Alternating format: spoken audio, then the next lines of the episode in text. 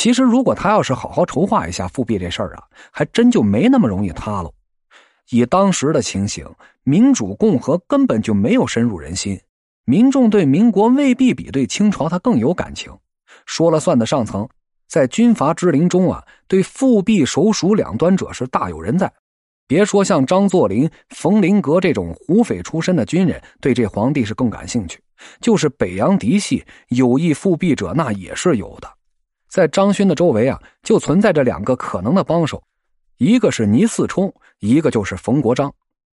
进入民国，别的巡防营改编的队伍呀，都变成了新式陆军的编制，唯独倪嗣冲和张勋一样啊，还是巡防营的老一套，一营一营的队伍。上边呢设一个统领，他的部队啊叫安武军，张勋的部队呢叫定武军，压根儿啊就不跟别的部队排序，这军师、旅团、营连排什么的，在这儿啊压根儿就没有。不仅如此啊，他的衙门依旧是老派的旧习，一切按前清的规矩来，门禁、仪仗都按巡抚衙门的规矩来，连这端茶送客都照旧，办公呢还是发令箭、打板子。这部下觐见，照样跪拜。安徽的官场，除了头衔是民国的，其他的呀，都像是还在大清呢。这倪嗣冲啊，虽是北洋旧人，但他的部队呢，毕竟是巡防营的底子。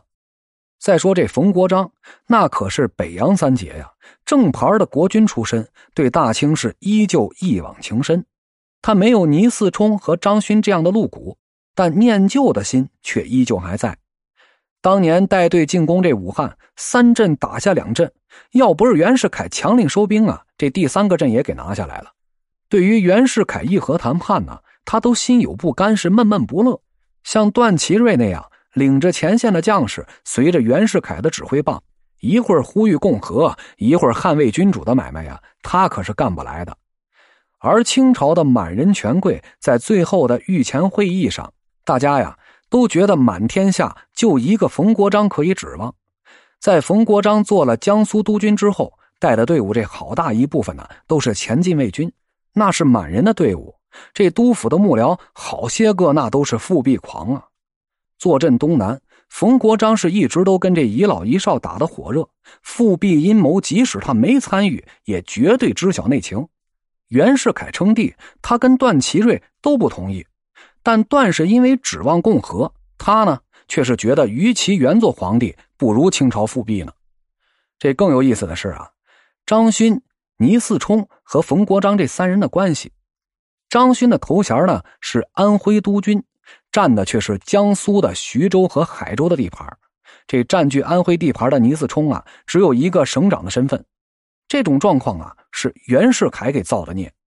袁世凯时代啊。张勋只有一个长江巡阅使的空头衔，徐州呢也不过是借助。帝制后期，袁世凯是四面楚歌，倪嗣冲护主心切，要替主子出兵打西南讨袁军。这张勋也很是积极，扯着嗓子就喊。袁世凯就给了张勋一个安徽将军的头衔，另外呢，把这湖北将军给了倪嗣冲。袁世凯翘了以后啊，这新总统黎元洪就将错就错。把安徽督军给了张勋了，从湖北退回来的倪嗣冲只能做省长，但地皮一寸也不让，所以啊，张勋这个安徽督军就只能在徐州坐着，占着冯国璋的地盘坐。仨人就这样犬牙交错的奇特关系啊，却能够相安无事，跟他们气味相投啊，那是多少有点关系的。然而此番复辟。张勋却没有拉上这两个气味相投的老兄弟，宣布复辟，自己做了亲王、议政王，大封官爵，只给了谭嗣冲一个安徽巡抚。当时的冯国璋已经是副总统了，怎么说也得给个亲王爵位啊。然而呢，却只赏了一个两江总督。立令智昏的张勋，连跑去出主意的康有为的话他都不听，这肚子里的主意啊！居然是一个老乡刘廷琛给灌进去的。